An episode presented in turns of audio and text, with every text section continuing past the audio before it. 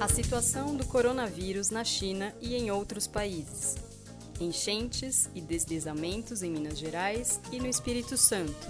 Os impactos dos incêndios na Austrália. Essas e outras notícias estão na edição 142 do Jornal Joca. Hoje é 3 de fevereiro de 2020 e você está ouvindo o Saiu no Joca Pro, o podcast com comentários e sugestões para ajudar você, professor ou professora, a planejar com mais intencionalidade suas aulas com as notícias do Joca da primeira quinzena de fevereiro.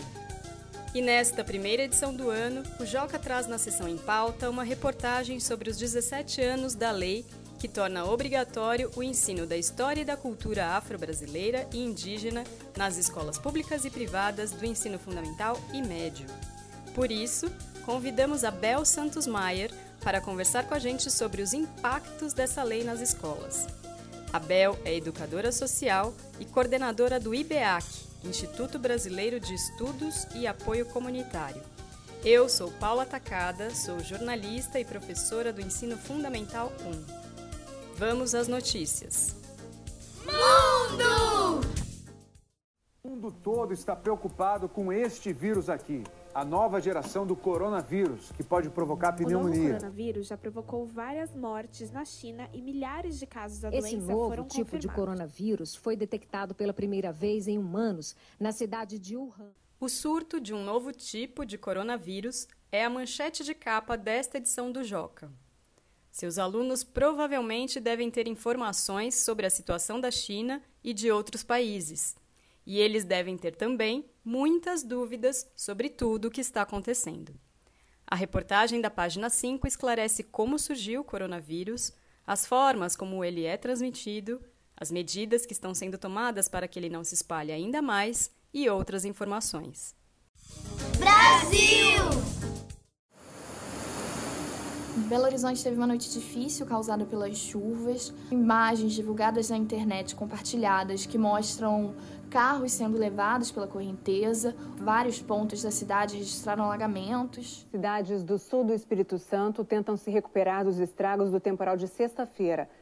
Na página 3, você vai encontrar uma reportagem sobre as chuvas que têm causado enchentes e deslizamentos na região sudeste do país. No Espírito Santo, nove pessoas morreram e 10 mil estão desalojadas. Em Minas Gerais, mais de 100 cidades estão em situação de emergência e três estão em estado de calamidade pública. Será que seus alunos sabem o que significa situação de emergência? E estado de calamidade pública? Nessa mesma página, eles vão encontrar um glossário com a explicação dessas e de outras expressões que aparecem na reportagem. Mundo! O governo da Austrália anunciou hoje um investimento de 2 bilhões de dólares para combater os incêndios florestais que atingem o país. De um helicóptero, brigadistas estão lançando alimentos para animais em regiões atingidas pelos incêndios no país. Milhares de quilos de cenouras e batatas já caíram do céu para cangurus e marsupiais que estão em pontos de difícil acesso nas florestas. Os incêndios florestais que acontecem na Austrália desde setembro de 2019 já devem ter matado mais de um bilhão de animais, incluindo metade da população de koalas, de acordo com as estimativas dos cientistas. A área atingida pelo fogo já soma mais de 100 mil quilômetros quadrados, cerca de duas vezes o tamanho do estado do Rio de Janeiro. A reportagem traz também informações sobre as causas dos incêndios e depoimentos das correspondentes internacionais Olivia e Luísa, duas brasileiras que moram lá na Austrália. Esses foram os destaques das notícias que estão na edição 142 do Jornal Joca, que deve chegar nas mãos dos leitores nos próximos dias. Aliás, o Joca está de cara nova e isso também pode ser objeto de análise dos seus alunos. Você pode pegar uma edição do Joca de 2019 impressa ou no site, e comparar com essa nova edição. O que os alunos observam? O que mudou? Como está a nova capa? As letras, as cores, as seções são as mesmas? O que todas essas mudanças visuais causam nos leitores? Registre as observações dos seus alunos e mande para nossa equipe pelo e-mail joca@magiadeler.com.br. Agora vamos conversar com Abel Santos Maier sobre os 17 anos da Lei 10.639, que torna obrigatório o ensino de história e de cultura afro-brasileira e indígena nas escolas públicas e privadas. Abel é educadora social e coordena o Instituto Brasileiro de Estudos e Apoio Comunitário, IBEAC, apoia a criação de bibliotecas comunitárias em áreas periféricas da cidade de São Paulo e é gestora da rede de literatura Literasampa. Obrigada, Bel, por ter aceitado o convite de conversar com os professores que ouvem o podcast do Joca.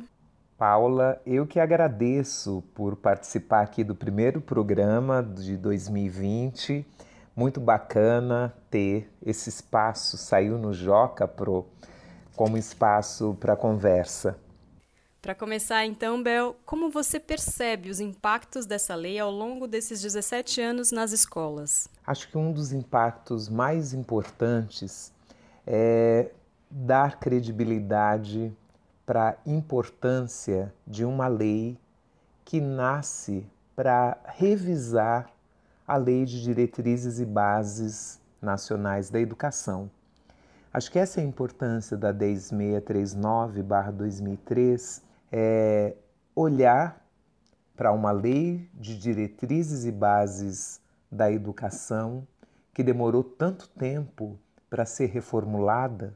Nós tivemos uma em 1971, a seguinte só em 1996, e sete anos depois se olha e reconhece, não por acaso, por muita mobilização social, que a história da África e dos afro-brasileiros, que a cultura da África e afro-brasileiros, que a cultura indígena não estavam transversalizando o, a lei como deveria ser. Então, acho que um primeiro ganho é esse, de reconhecer que mais da metade da população não pode estar para trás das leis das leis que pensam a educação desse país. E na literatura, que é sua especialidade, como estamos? Na literatura, eu diria que nós encontramos as melhores expressões dessa diversidade estão na literatura pensada para crianças, na literatura para jovens e para adultos também.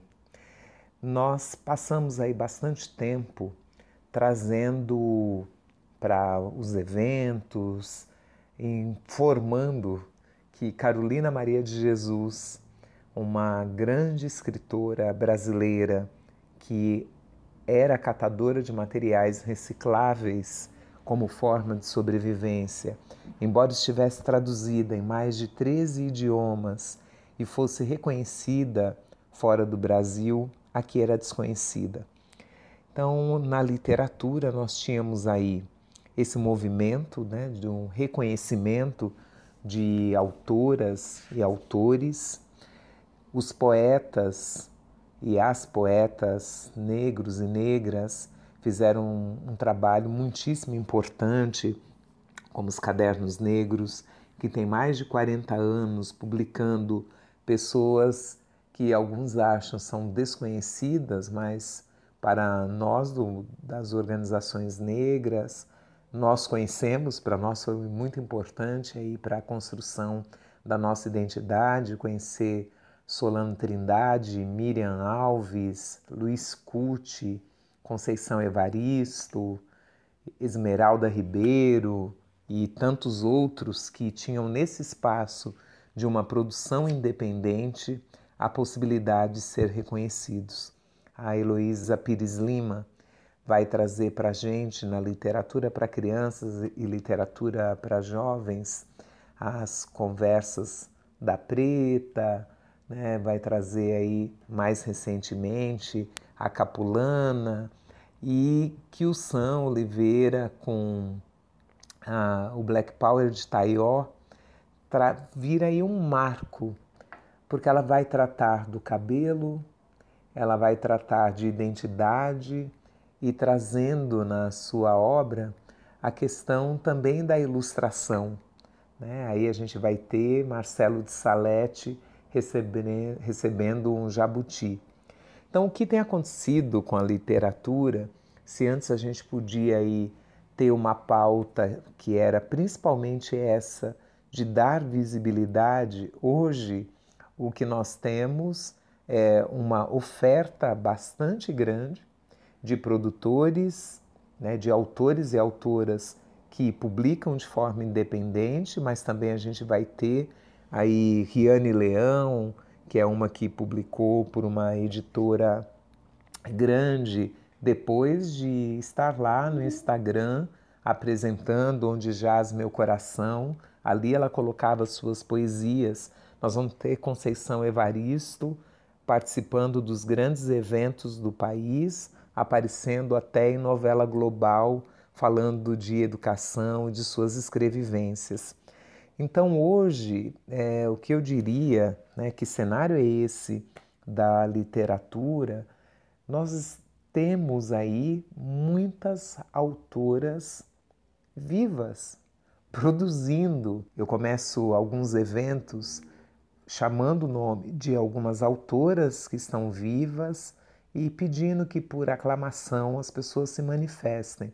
E é chocante, porque muita gente não conhece autoras que estão aí produzindo, participando de eventos nacionais, internacionais. Então, acho que se nós tínhamos aí por alguns, algum tempo uma dificuldade de acessar essas obras, hoje nós temos uma produção muito grande e é uma pena a gente não ir atrás. Então tá saindo aqui no Joca, eu sugiro Vão atrás, que tem muita coisa bacana, inclusive disponíveis aí digitalmente. Mas nada como um bom livro na mão, né, Paula? Sem dúvida, Bel. E o que, que as escolas podem fazer? O que as escolas podem ou devem fazer? Primeiro, cumprir a lei. Esse é o, o primeiro passo, né? Eu lembro que quando a 10639 foi aprovada, muitas pessoas diziam: ah, é mais uma lei que não pega, porque no Brasil lei não pega. E como pode ser né, que a gente espere que mais da metade da população do país não aprenda sobre a sua história? E o pior, achar que uma outra metade desse país também não tem nada a ver com a história dessa outra metade que foi apagada. Então, o que, as escolas podem fazer? É garantir a diversidade étnica e racial nos pequenos detalhes. Não é suficiente chamar no mês de maio ou no 20 de novembro para se fazer um debate.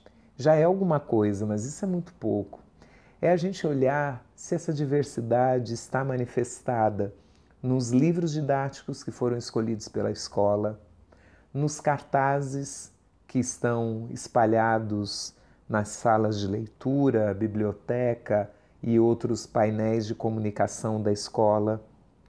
Se quando a gente desenha qualquer evento, qualquer programa, essa diversidade, esse olhar né, também num outro ponto de vista, né? conseguir sair de uma visão eurocentrista para olhar a história, para olhar a cultura e trazer também uma visão que seja aí né, partindo, se não totalmente afrocentrada, mas que ela traga uma perspectiva afro-brasileira, né, afro ameríndia também.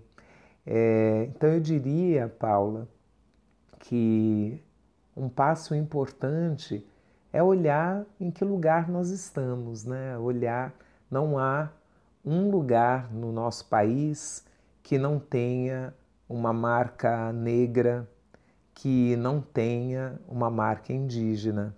Se não tiver, é porque ela foi apagada. Então, o apagamento já é um assunto. É, então, o papel da escola é esse de garantir que essas vidas que estiveram aí escondidas, apagadas importem. Cada vez que um menino, uma menina negra se vê representado, representada aí de forma significativa, não estereotipada, é como olhar para um espelho e sorrir. Então, um papel e uma responsabilidade da escola é oferecer mais espelhos para mais gente. E no caso de uma escola em que haja poucos ou quase nenhum aluno negro, que trabalho pode ser feito? Uma coisa que é importante a gente entender é que a gente não trabalha esse tema só para os alunos negros, né? Quando a gente trabalha com a diversidade étnica e a diversidade racial, a gente está contribuindo para o nosso país ser melhor, para nós sermos melhores. Né? Então, esse é um assunto que é para cada um, cada uma de nós. Eu não preciso falar né, da diversidade de gênero só num espaço em que essa diversidade está presente. Se eu tô, estou num time de futebol, eu não falo do respeito às mulheres? Deveria, pelo menos, ser assunto. Então, por que que quando a gente fala de racismo, a gente acha que isso é um assunto exclusivo dos negros, né? Então, os negros que se entendam. Então, esse é um assunto para a sociedade brasileira. Então, o que fazer numa escola em que você tenha totalidade ou uma predominância branca é discutir, conhecer essa diversidade e também discutir qual é o lugar das pessoas brancas numa sociedade racializada como a brasileira. É preciso discutir branquitude. Qualquer pessoa branca no nosso país sabe dos privilégios de ser branco, de ser branca nos momentos de situações de exposição à violência, de disputa de uma vaga. E eu, eu costumo falar nas formações que eu dou que uma das coisas mais importantes é a gente olhar as microcenas de racismo, porque as cenas grandes, né, para elas a gente tem lei já garantindo que racismo é um crime. Mas e as microcenas, como aquelas, né, que de uma um amigo que vai receber, né, um amigo que tem amigos principalmente brancos, e ele vai receber um amigo negro em casa, e aí ele começa, cada vez que chega alguém, a dizer o currículo inteiro daquele amigo. Olha, ele é formado na universidade tal, tem pós-graduação em tal país, e muitas vezes não se dá conta, né? Que aí os outros ele apresenta só pelo nome. Mas a pessoa negra tem que dar o currículo inteiro para justificar porque aquela pessoa está ali. Então, isso é uma microcena que só quem passa por isso sabe o que significa. As cenas que acontecem com os cabelos das meninas negras, né? essa situação das perguntas que as pessoas fazem. Tem aí o livro Memórias da Plantação, da Grada Quilomba, que ela traz né, muitas cenas dessas, das perguntas que se faz, como: Nossa, como é que você consegue lavar esse cabelo? Então ninguém pergunta isso para uma pessoa branca. Né? Ela fala no livro: Nunca me passou pela cabeça parar uma pessoa branca e perguntar como é que você lava o seu cabelo. Porque eu consigo imaginar que você lava o seu cabelo com água, com shampoo. Então, são perguntas, né? Como se a gente tivesse encontrado, é, se encontrando com essa diversidade pela primeira vez. Então, quem vive aqui no Brasil né, e não sabe minimamente das pessoas negras, das pessoas indígenas, isso é uma escolha. Então, o que, que as escolas com grupo predominantemente branco devem fazer? é, não fazer passar vergonha, né? Então a gente precisa conhecer o nosso país. E qual é o papel das professoras e dos professores nesse campo? Ser pesquisador, pesquisadora de procurar os materiais que existem. Tem muita coisa bacana. Tem aqui em, no estado, na cidade de São Paulo, a organização CERT, que é o Centro de Estudos das Relações de Trabalho e Desigualdades, que produz muito material voltado para educadores. O CERT, desde o início dos anos 2000, organiza o prêmio Educar para a Igualdade Racial e levantando, sistematizando práticas dentro das escolas voltadas para a promoção da igualdade racial. O Guelé 10 é um portal bastante importante que está aí sempre publicando artigos de educadores e educadoras sobre o tema.